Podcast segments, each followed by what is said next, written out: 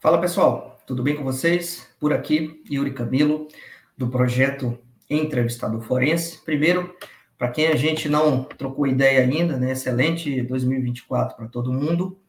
É, acompanhe o canal, tem muita coisa legal vindo por aí, né? Minha ideia sempre é, é não parar, né, de publicar os conteúdos aqui. Claro, vou publicando na medida do possível, né, de acordo aqui com o meu tempo, com as minhas horas vagas que eu faço isso é com muito prazer, pessoal. Estou de férias aqui, estou produzindo conteúdo aqui para vocês, porque eu gosto de fazer isso. Então, para mim é uma diversão estar tá aqui é, estudando e trazendo um conteúdo para vocês. Né? Dessa vez, eu vou falar sobre a técnica SHARF de entrevista investigativa.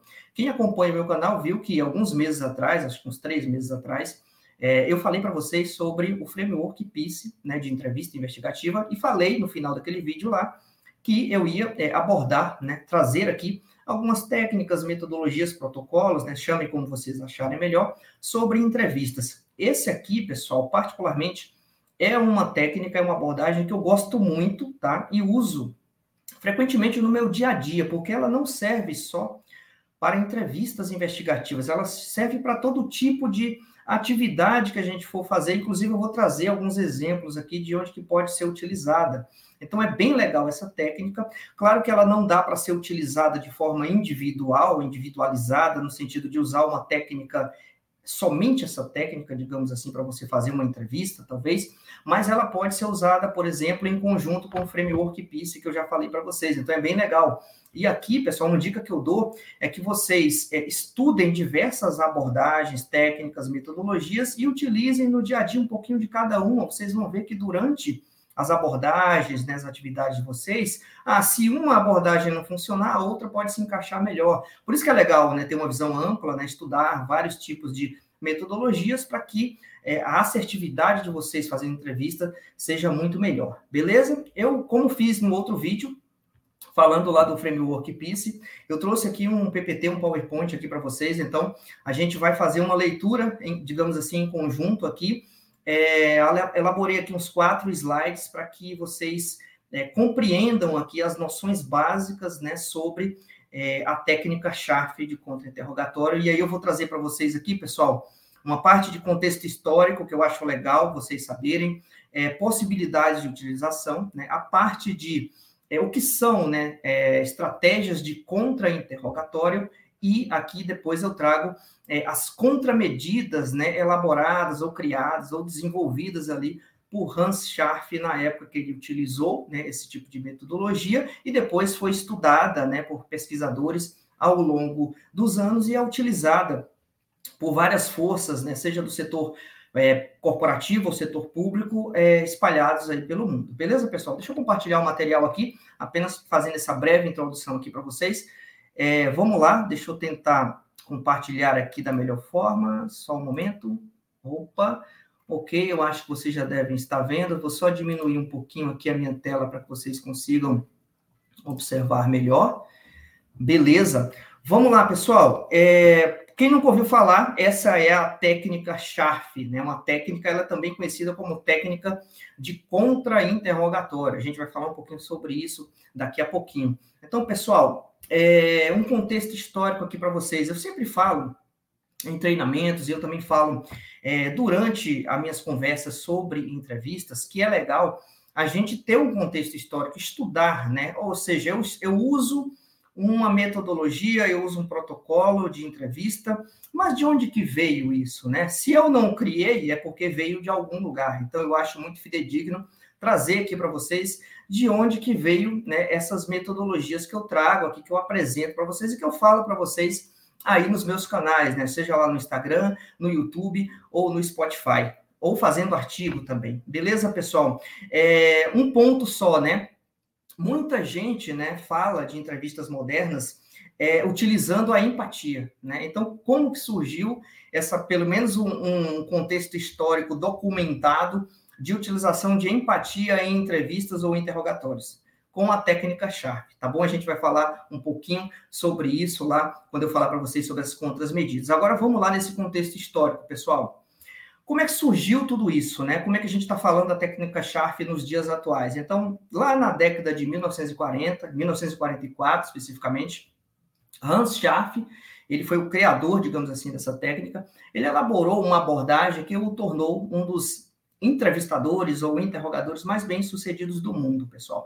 Na época, ele interrogava é, pilotos né, de, de aviões que eram capturados ali é, em plena Segunda Guerra. Claro que a minha intenção aqui não é falar do contexto de guerra, é falar sobre a metodologia, tá bom? Evoluindo no tempo, em meados ali da década de 1970, é, o que, que ocorreu lá? O seu trabalho, né, ou seja, pessoas começaram a estudar o trabalho de é, Hans é, Scharf, e aí foi até criado um livro. Esse livro existe, pessoal. Se você der um Google e, e colocar livro ou interrogador, é, vocês vão achar facilmente. Então, ele foi publicado, esse livro, em 1978. Então, vocês observam aí que a gente já tem muitos anos né, que essa técnica ela vem sendo estudada e difundida.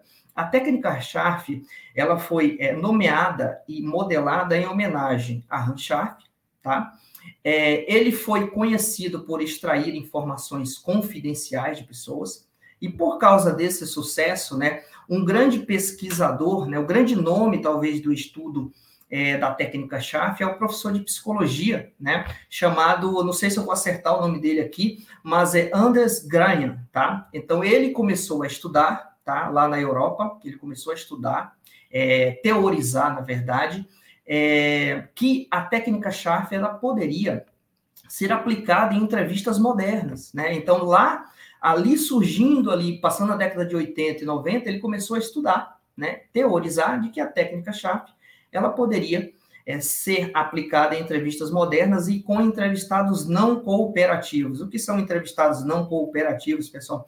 Pessoas em, em síntese, tá? Pessoas que não querem passar informações, ou seja, não é uma conversa onde a pessoa está ali, por, é, digamos assim, espontaneamente querendo cooperar, né? Essa parte de não cooperação ou é, condutas não cooperativas, ela é muito trazida e difundida em outra técnica de entrevista que é a Orbit, que é a técnica de observação interpessoal baseada em rapport. Eu vou trazê-la aqui para vocês também. E tem um colega, é, Peter Lopes, que ele sempre está postando algo sobre a Orbit e ele é professor da Orbit, então fique à vontade também para consultar o Peter lá a respeito da Orbit, mas eu vou trazer aqui, do mesmo modo como eu fiz com a PICE, com a Sharp, eu vou trazer a Orbit aqui também para vocês, dentre outras que eu costumo estudar e aplicar no meu dia a dia, tá bom, pessoal? Vamos lá. Na sequência, ali por volta de 1990, né, na, na década de 90, o Granha, ele começou a denominar o estudo dele, ele chamou de a técnica Schaff. E ali por volta de 2007, 2008, esse estudo resultou é, em testes. Eles começaram a testar a técnica Schaff, adotando uma abordagem mais científica e acadêmica. Então, eles começaram a colocar pessoas que eram treinadas com a técnica Schaff para entrevistar, né, e comparar né, com o resultado de pessoas que não eram treinadas com a técnica é, SHARF. E aí, né, abordando, né, fazendo um estudo científico e acadêmico em relação a isso. A partir de 2010, pessoal, essa técnica ela foi apresentada no grupo de interrogatório de detentos de alto valor, chamado de RIG, tá? ou RIG, do FBI, tá? É, esse RIG, ele tem até um PDF bem bacana, né? Eu tenho esse PDF do RIG, então além da Sharp, ele, ele, ele, ele traz outras metodologias de entrevista, tá bom? Quem quiser é só me procurar que eu passo para vocês. Em 2011 2012 começaram experimentos reais em entrevistas, culminando na tese de doutorado do Simon Oleskiewicz em 2016, ou seja, ele começou a fazer estudos ali e em 2016 ele criou né, uma tese de doutorado que chama, chama-se ele citando a inteligência humana. Então, essa tese de doutorado que deu nome, ou seja, deu uma, uma vida né, acadêmica e científica é, para a técnica chave. Além, é claro, né, do livro Interrogador, além, é claro, de toda a pesquisa que o Andrews Graham já vinha fazendo em relação a isso. Então, a técnica chave, pessoal, ao longo dos anos, né, a gente está falando, começou falando lá de 1944, e agora estamos aqui já nos dias atuais, praticamente, então ela foi objeto já de vários seminários e treinamentos em alguns países, como a Suécia, a Noruega, a Dinamarca, o Reino Unido, os Estados Unidos. Ela já foi aplicada, né, ou pelo menos passados treinamentos ou orientações sobre ela, em organizações como o FBI, o Departamento de Polícia de Los Angeles, a Divisão de Inteligência do Departamento de Polícia de Nova York, o MI5 do Reino Unido, que é a inteligência britânica, né? Então ela já foi passada, né? E as pessoas aplicam né, a SHARP no seu dia a dia, né, em vários países, justamente para é, coletar informações. E agora, pessoal, vou falar para vocês um pouquinho aqui sobre as possibilidades de utilização. Ah, Yuri, você está falando de um contexto histórico. Onde é que eu posso utilizar e como que eu posso utilizar essa técnica? Pessoal, se a intenção é não apenas coletar novas informações, mas também de esconder talvez o objetivo, né, o seu objetivo, ou seja, utilizar ali uma abordagem de forma é, com inteligência ou contra inteligência, a técnica-chave ela é a técnica para ser utilizada, beleza? Ó, ela pode ser usada também durante entrevistas com suspeitos de qualquer natureza, né? Onde o objetivo pode ser mudar repentinamente para você ter né, uma ciência do paradeiro de uma pessoa para uma coleta de inteligência, eventualmente. Ou seja, você muda o seu foco durante a entrevista. A técnica-chave, ela, ela pode ser utilizada, né, algumas partes dela, para você coletar informações adicionais, por exemplo. Para entrevistar vítimas, testemunhas, informantes, onde o foco pode mudar do que eles viram ou experimentaram para o que eles sabem, tá? Dá para ser utilizado dessa forma. Durante entrevistas de triagem de segurança, por exemplo, com é, conduzidas em potenciais funcionários que lidarão com informações confidenciais, em processos de recrutamento e seleção de forma geral, em negociação de conflito, negociação de reféns e para qualquer atividade que envolva negociações, para profissionais que trabalham nas áreas de compliance, auditoria, segurança corporativa, professores, advogados, policiais, e aqui falando do setor público e setor corporativo. Então vocês podem perceber, pessoal, que essa técnica ela dá para ser utilizada em diversos ramos de atividade. Por isso que eu gosto bastante dela e eu, e eu a utilizo não somente quando eu estou fazendo entrevistas, né, de compliance, digamos assim, né, seja na apuração de fraude, de assédio, mas eu utilizo ela no meu dia a dia para coletar informação. Ela é uma excelente é, abordagem ou algumas partes dela são excelentes é, métodos para você coletar informações. Agora, pessoal, vamos ao que interessa, né? É como que ela é utilizada no dia a dia de fato. Então, deixa eu passar aqui para o próximo slide. E eu queria falar para vocês sobre as estratégias de contra-interrogatório. É, esse slide, o próximo, é legal, né? Vocês fazerem uma tabelinha, ou seja, colocar de um lado o que é estratégia de contra-interrogatório e do outro lado, né? Na mesma página, na mesma tela, é o que são as contramedidas, porque fica legal de vocês observarem. Aqui eu separei para ficar um pouco mais didático aqui para eu passar para vocês, senão a, a, letrinha ia ficar até muito pequena, tá bom? Mas vamos lá, pessoal. É, na época, né, é, os, os, pesquisadores eles começaram a observar que Hans Scharf ele identificou cinco situações que depois, ao longo dos anos, foi denominada de estratégia de contra-interrogatório. Por isso também que essa técnica Scharf ela é chamada de técnica de contra-interrogatório. E o que é que o Hans Scharf viu na época lá e o que, é que os pesquisadores começaram a estudar e teorizar na prática e até fazer testes para ver se realmente funcionava dessa forma, né? Quais são as técnicas que foram vistas lá naquela época de 1940 para cá? São essas cinco principais que estão até em negrito, estão mais escuro aqui no slide, mas eu trago é, mais outras aqui para vocês. Então eu, tenho, eu trago aqui para vocês 11 né, estratégias, digamos assim, de contra-interrogatório, tá? Que são legais de você, entrevistador, você profissional que eventualmente pode utilizar essa técnica, você observar no seu dia a dia como que aquela pessoa está se comportando e se isso pode ser considerada uma técnica de contra-interrogatório ou não, tá legal, pessoal? Porque aí vai ajudar você a direcionar melhor a sua entrevista utilizando as contramedidas que eu vou trazer para vocês na sequência daqui a pouquinho, beleza? Pessoal, quais são as cinco primeiras é, que os estudos né, e o material, é, digamos assim, bibliográfico do Hans Scharf ou da técnica Scharf, eles trazem para nós? É justamente a primeira aqui, vamos começar, né? Dizer nada ou muito pouco, ou outra situação. Não falar muito, principalmente durante o início da entrevista.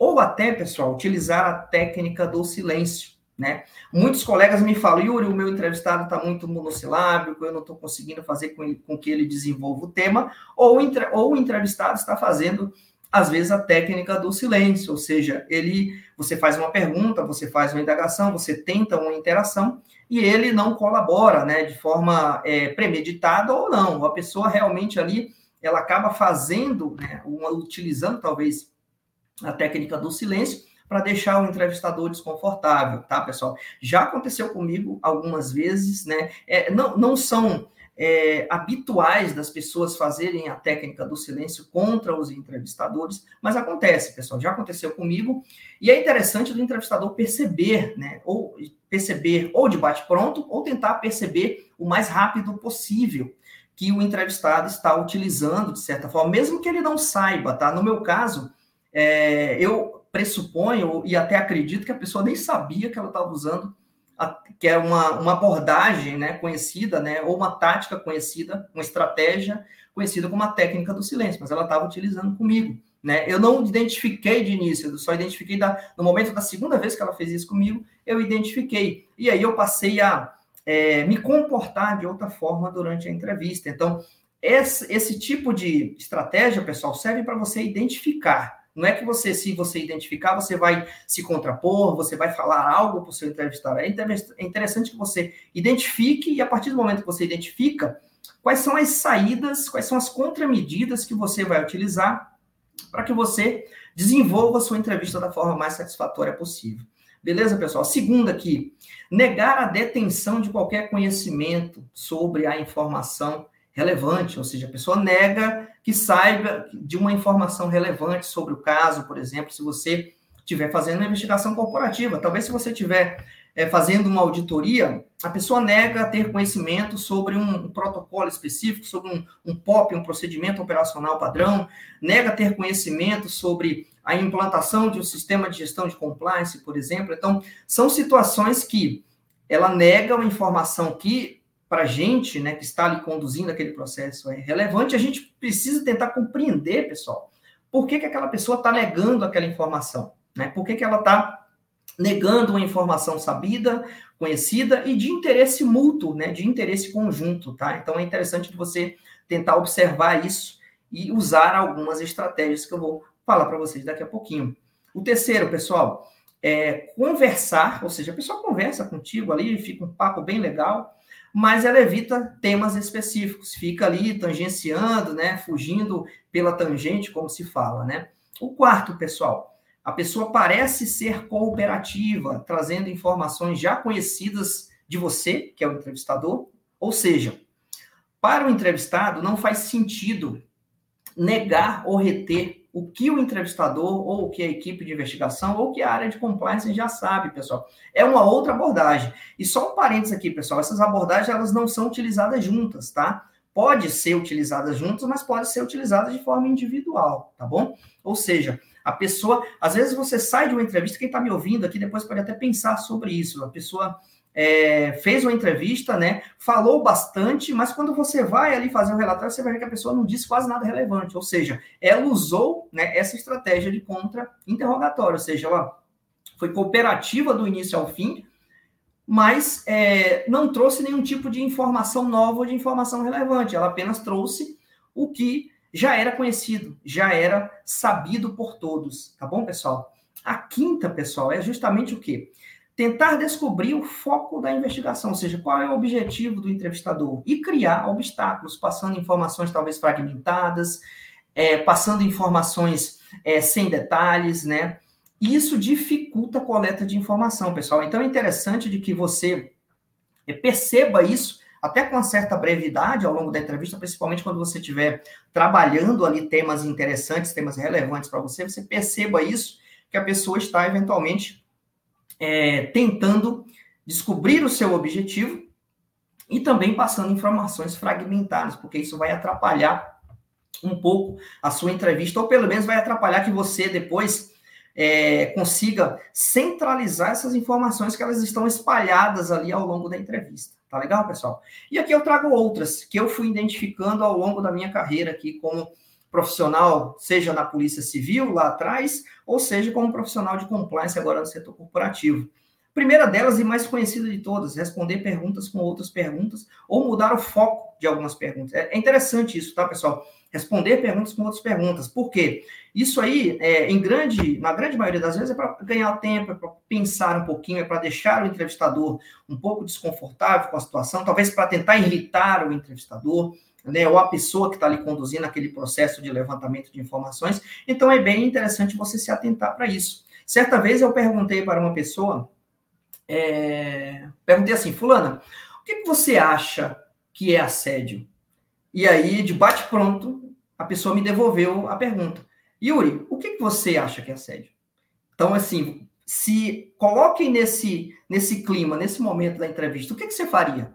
Né? Então, é bem interessante de você tentar identificar rapidamente esse tipo de abordagem e criar, ficar criando, né, saídas para isso. Tá legal, pessoal? Quem quiser saber como que eu saí né, dessa é, sinuca de bico ali que a entrevistada me colocou, depois me pergunta que eu trago para você. Se eu for falar aqui, a gente vai ficar com esse vídeo muito longo e não é o objetivo, tá legal, pessoal? Mas se atentem para isso. Eu, eu, tenho certeza que todos vocês que gostam de entrevista e fazem entrevista no seu dia a dia já passaram por alguma situação que foram colocados ali, de certa forma, contra a parede na berlinda. E isso, pessoal, são estratégias de contra-interrogatório. Mesmo que a pessoa não saiba que ela está fazendo de fato, não seja consciente intencional da parte dela, tá legal? Outro ponto, pessoal, se retratar de informações dadas anteriormente, ou seja, para confundir o entrevistador. Né? Fala uma coisa e depois confirma uma situação, depois não confirma mais, ou traz uma situação um pouco divergente daquela que ela já confirmou. Isso tudo, pessoal, é para confundir a linha de raciocínio do entrevistador, confundir a investigação, eventualmente, se for uma investigação, confundir a auditoria, se for uma auditoria, tá? Então é bem interessante vocês se atentarem para isso. Motivadores específicos, às vezes a pessoa traz alguns motivadores para que, entre aspas, aqui, né, impeçam ela ou é, tragam algum obstáculo para que ela esteja participando daquele processo, por exemplo. Já entrevistei pessoas que disseram assim: eu não sei porque eu estou participando desse processo, porque eu sou do Comitê de Diversidade e Inclusão da empresa. Né? Isso, pessoal, é um motivador específico. Ou seja, ele está trazendo que só o fato de ser de um comitê qualquer da empresa inibe a pessoa de fazer qualquer fraude ou de ter qualquer tipo de desvio de comportamento. Então é interessante de vocês observarem as entrelinhas do que o entrevistado traz para você, para você falar, poxa, o que ela falou aqui para mim agora, isso é um motivador específico, e por que, que ela está utilizando isso durante a entrevista? E aí, é, o próximo slide, ele vai deixar, vai arredondar isso daqui que eu estou falando para vocês. O nono aqui, pessoal, é tentar se infiltrar na investigação, eventualmente, se for uma investigação, como uma vítima, como uma testemunha, como um informante, justamente para quê? Para que ela fique de posse de informações privilegiadas ali, até para ela poder traçar os próximos passos. O que, que ela vai fazer se eventualmente a investigação começar a chegar mais perto de, dele ou dela, né? Digamos assim. Isso ocorre muito no setor público, já ocorreu comigo, no setor corporativo já identifiquei poucas situações, mas é um ponto de atenção para vocês. Engenharia social, pessoal, isso aí muito difundida, né, é, é, em todo mundo, né? A pessoa ela procurar, por exemplo, outros entrevistados para saber quais foram as perguntas, para saber quais foram os temas centrais, até para coletar informação de entrevistados que já passaram pelo processo. Ah, te perguntaram isso, o que, é que você respondeu? Ou seja, justamente para ter o maior número de informações possíveis. Beleza, pessoal? E por fim aqui, fazer pesquisa do entrevistador, né, dos entrevistadores ou da equipe de investigação, olhar ficha cadastral, olhar LinkedIn, olhar redes sociais, justamente para quê, pessoal? Isso aí é uma, é uma atitude de contra-inteligência, uma atitude de proteção. Ou seja, a pessoa vai ser entrevistada, ela vai querer saber quem é que vai entrevistá-la, né, de fato, né? O que, que essa pessoa faz no dia a dia. Então, é interessante de vocês saberem que pode acontecer sobre isso, de quando você estiver se apresentando, por exemplo, para uma entrevista, o Yuri aí falar, ah, eu te conheço, eu sei por exemplo, que você é da área de compliance da empresa, né? eu sei que você faz no dia a dia. É muito interessante de você não ficar surpreso em relação a isso e ter saídas para esse tipo de postura, para esse tipo de comportamento. Né? São saídas interessantes. Quem quiser saber até mais um pouquinho sobre isso, ah, Yuri, aconteceu uma situação comigo, eu não consegui sair, né? É, qual seria a sua dica, a sua sugestão? Me procura que a gente bate um papo, tá legal, pessoal? Vamos lá. Agora, de posse de tudo isso aqui, pelo menos dessas 11 estratégias de contra-interrogatório. O que, que a técnica SHARF faz e ela pode ser utilizada, digamos assim, para quebrar, digamos assim, essas estratégias ou minimizar esses pontos de dificuldade ao longo da entrevista. Vamos lá, pessoal. Vamos falar agora da das contramedidas, né? Eu deixei até uma letra um pouquinho maior aqui para vocês, para ficar legal. Quem quiser esse PPT, pessoal, depois me procura que eu passo, tá? Com todo carinho aí para vocês. Tem material também sobre a técnica chave. Tem, é, eu tenho um livro aqui que tem um capítulo inteiro falando da, da, da técnica chave, então é bem legal, tá? O Hans Scharf, ele começou a adotar, e isso foi mapeado, foi pesquisado por esses né, psicólogos que eu falei para vocês, né? O, o Grania e o Simon é, Oleskiewicz, né, eles começaram a estudar isso, né, e trilharam alguns passos de como que o Hans Scharf saía ou aplicava contramedidas para aquelas estratégias de contra-interrogatório que eu falei agora há pouco para vocês. Então, são situações interessantes que ele trouxe aqui, e eu tô, e eu tô abordando aqui da forma mais didática possível para vocês, para que vocês possam aplicar isso no dia a dia de vocês. Beleza, pessoal? Primeira delas, empatia, pessoal. Então, é muito interessante a gente ver nas entrevistas, nas técnicas né, que são difundidas aí pelo Brasil, é, utilização da empatia. Então, a empatia vem lá da técnica do Hans Schaff de 1940, pessoal. Então, é bem legal você saber né, de, em, em que momento começou a ser utilizada a empatia em termos de entrevista. Então, começou a ser utilizada lá, foi estudada, foi lapidada, talvez foi transformada, foi aprimorada e hoje ela é utilizada praticamente em todas as entrevistas modernas, é, se é que a gente pode falar dessa forma. Tá? Então, empatia, abordagem amigável, não pressionar por informações, tá? Ou seja, construir um relacionamento saudável com seu entrevistado. E um ponto super importante, tá, pessoal? Se portar com respeito e cumprir o que prometer, tá? Por que isso? Porque isso gera confiança mútua, pessoal. Se você não pressionar por informação, se você tratar o seu entrevistado com uma conversa saudável, com respeito, e prometer o que cumprir ao longo daquele processo, o entrevistado vai passar a confiar em você e você vai passar a confiar no entrevistado. Simples assim, pessoal, tá? Não é uma abordagem fácil de se fazer, né? Requer até um pouco de prática e de estudo sobre como aplicar a empatia durante entrevistas difíceis, por exemplo, né? Tem, eu já escutei de pessoas, Yuri, eu estou entrevistando uma pessoa acusada de assédio sexual, uma situação horrorosa lá. Como é que eu vou ter empatia por essa pessoa? Realmente é um ponto difícil, né? Por isso que é difícil fazer entrevista, pessoal. É, já escutei de muitos colegas, né? É, se entrevista é, fosse fácil, né? A gente solucionava os casos com mais facilidade, mas entrevista não é fácil e muitos casos, como os de desvio de comportamento, aqui falando de forma geral, assédio, discriminações e tudo mais, é, funcionam, na maioria das vezes, investigações através de entrevistas. Então, é um processo muito difícil, requer paciência, estudo, dedicação. Por isso que eu recomendo todo mundo a se aprofundar, né? Quem quer, quem trabalha com isso quem tem interesse nesse tipo de atividade. Beleza, pessoal? Vamos lá.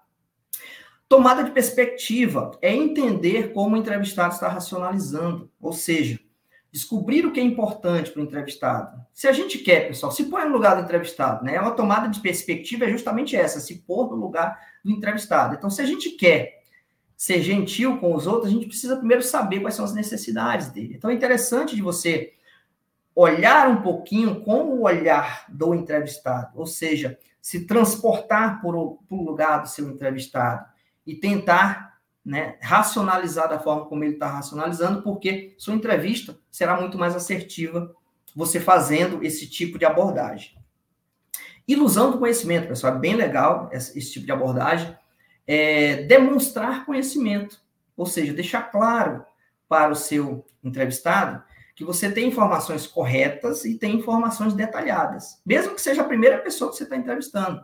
Ele não precisa saber disso. Por isso que a entrevista ela deve ser utilizada de forma estratégica. E isso é uma forma de você utilizar estratégia, estratégia durante a entrevista. Mesmo que seja a primeira pessoa, você pode dizer, olha, a gente tem informações já corretas, detalhadas, né? Ou seja, essa abordagem ela vai brincar com o ego do seu entrevistado, né? Fazendo até com que o seu entrevistado acredite que qualquer contribuição talvez dele seja irrelevante, né? Por exemplo, e aí você faz com que ele divulgue informações que na verdade são novas, tá? Isso é bem interessante, pessoal, principalmente quando vocês forem abordar possíveis alvos ali, né? Possíveis é, suspeitos, é, denunciados, investigados, tá legal? É uma abordagem bem legal, até de você abrir a entrevista falando isso. Olha, a gente já falou com bastante gente, é, temos informações muito precisas, detalhadas, né? Corretas, né? Estamos aqui também para é, tentar coletar um pouco mais de informações a respeito de alguns temas que a gente vai tratar e você evolui nesse discurso com a pessoa. Por quê, pessoal?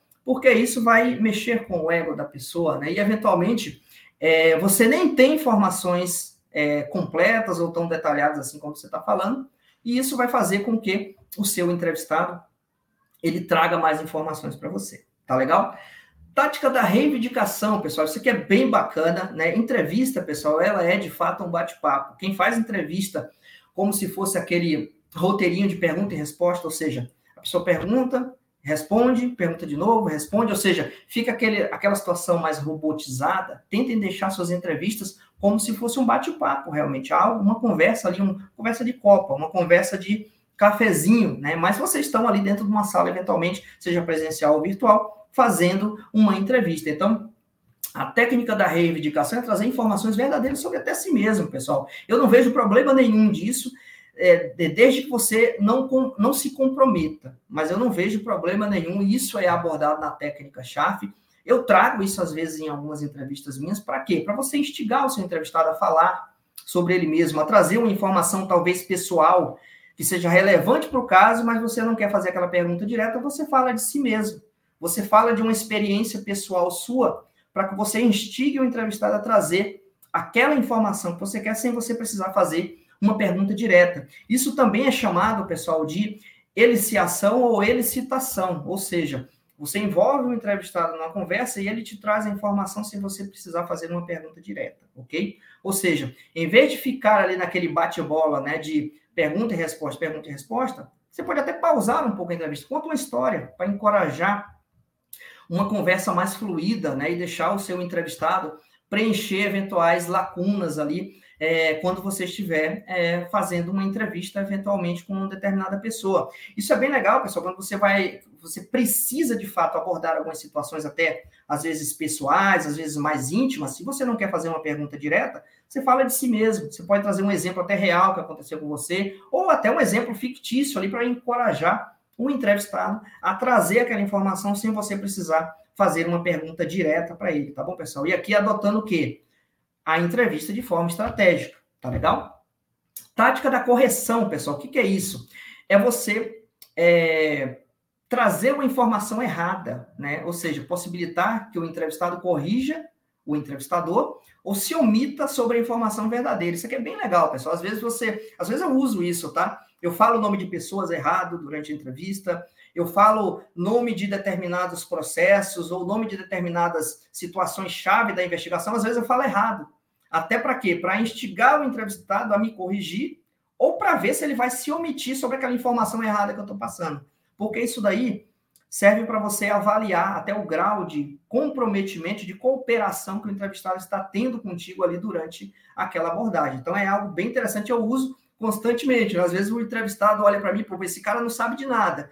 Mas, na verdade, eu estou é, assim, usando a tática da correção para que ele eventualmente possa me corrigir ou para que eu possa analisar como que ele se comporta a partir de uma informação errada que eu estou trazendo para ele e ele sabe que aquela informação é errada, tá? Então é bem legal de você utilizar também a tática da correção. E por fim aqui, pessoal, a tática da minimização. Ou seja, ela se é, relaciona muito com a ilusão do conhecimento, ou seja, tratar a informação do entrevistado como já conhecida, tratar informações extremamente relevantes como secundárias ou minimizar comportamentos. Isso é interessante por quê?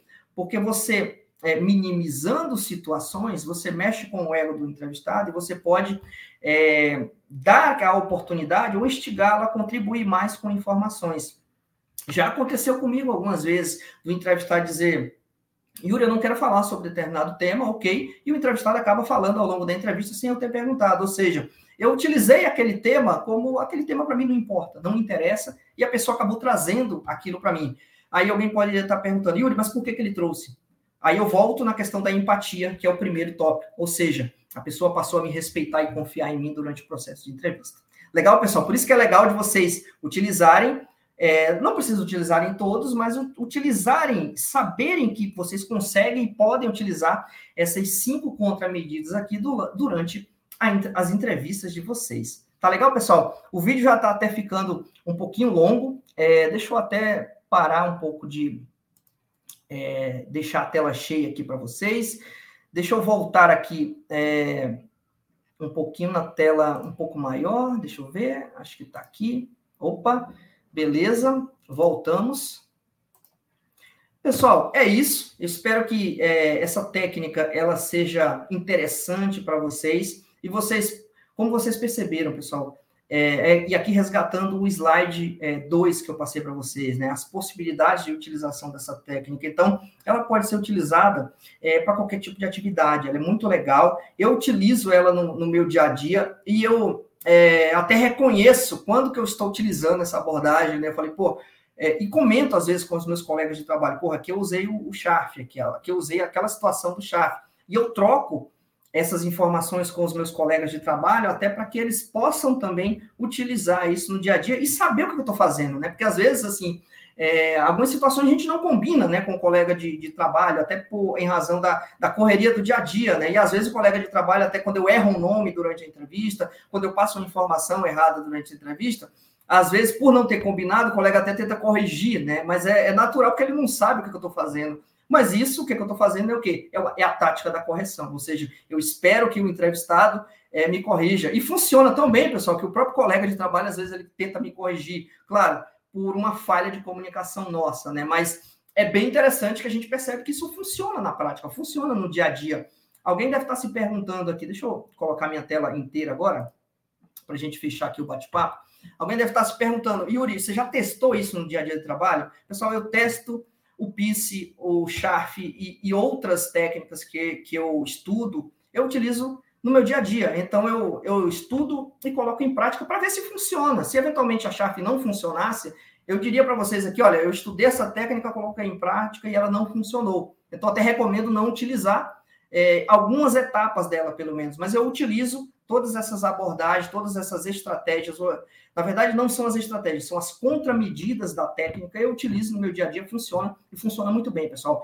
E não funciona só em entrevista, tá? Funciona quando você está tentando resolver um conflito, quando você está fazendo qualquer tipo de negociação, quando você está fazendo um call de trabalho, funciona de várias maneiras, tá legal, pessoal? Então, se vocês querem observar como funciona, pega esse material, dá uma estudada e utiliza no dia a dia, começa a praticar, que vocês vão ver os resultados. Quem não conseguir utilizar, e ele fala, pode até me procurar depois, me chama no LinkedIn, aqui no YouTube mesmo, ou no Spotify, nas minhas redes sociais, diz, Yuri, eu utilizei, não funcionou comigo. Ok, beleza, se não funcionou, eu te dou uma outra dica que talvez funcione. Legal, pessoal, é isso. Espero que todos tenham gostado aí. Estou aberto, estou à disposição. Me procurem lá, quem quiser esse material, esse PDF aqui, eu compartilho. Compartilho também é, livros em PDF que eu tenho, que aborda a técnica chave de uma forma bem bacana, que é o subsídio que eu venho trazendo aqui para vocês, pessoal, justamente para que vocês estudem né, metodologias, e isso vai permitir que vocês apliquem nas áreas de compliance, em treinamentos, em auditorias, em recrutamento e seleção, todas essas abordagens de entrevista vão permitir que vocês sejam entrevistadores e profissionais de compliance, aqui puxando um pouco a sardinha para minha área, né? Profissionais de compliance cada vez melhores, cada vez mais completos, tá bom, pessoal? Falando aqui, claro, em termos de entrevistas investigativas ou qualquer tipo de coleta de informação que você precise fazer como profissional de compliance. Beleza, pessoal? Só recapitulando, eu sou o Yuri Camilo, do projeto Entrevistador Forense. Falamos sobre a técnica Sharp. Em breve eu volto com outro, outro modelo, outra técnica, outro protocolo aqui para vocês. Quem gostou desse vídeo, compartilha, dá um joinha aí no YouTube, é, manda para um colega que gosta de entrevista, manda para um colega que é da área de compliance, porque isso ajuda a disseminar conhecimento e a troca de informações com a gente fica bem bacana. Legal, pessoal? Um abraço, até a próxima. Tchau, tchau.